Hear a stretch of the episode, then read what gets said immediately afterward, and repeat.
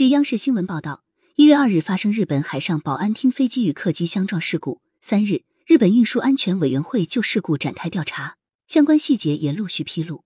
目前，事发当时的空管指令成为外界关注的调查重点。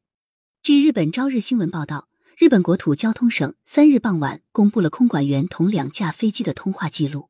根据记录，空管员在二日十七时四十三分二秒指示日航班机请继续进入跑道三十四尔。十七时四十四分五十六秒，空管员又向日航班机发出跑道三十四耳着陆没有障碍的通知。紧接着，日航班机复述了该内容。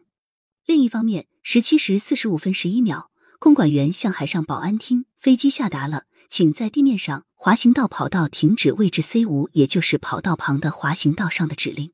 海上保安厅飞机也回应称，我们将前往跑道停止位置 C 五。日本国土交通省表示，从通话记录来看。空管员没有对海上保安厅飞机下达进入跑道的许可，但海上保安厅飞机机长在事故发生后曾表示：“我们认为空管员下达了进入跑道的许可。”随后，海上保安厅飞机进入了跑道。日本广播协会 NHK 称，海上保安厅飞机机长和空管员对指令的理解完全不同。日本航空公司则提供了从飞机着陆到所有三百七十九名乘客和机组人员撤离的十八分钟的详细情况。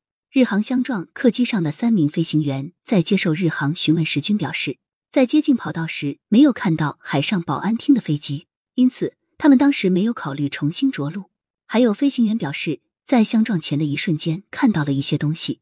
日航表示，目前尚不清楚飞行员看不到海上保安厅飞机的原因。据悉，飞机停稳后，驾驶舱内的人员并不知道发生了火灾。机舱乘务员发现起火后。一边大声呼喊乘客冷静下来，一边试图与驾驶舱取得联系。根据规定，客舱乘务员必须接受驾驶舱的指示才能打开紧急逃生门，但由于对讲系统出现故障，无法与驾驶舱取得联系，因此乘务员主动打开舱门，开始疏散乘客。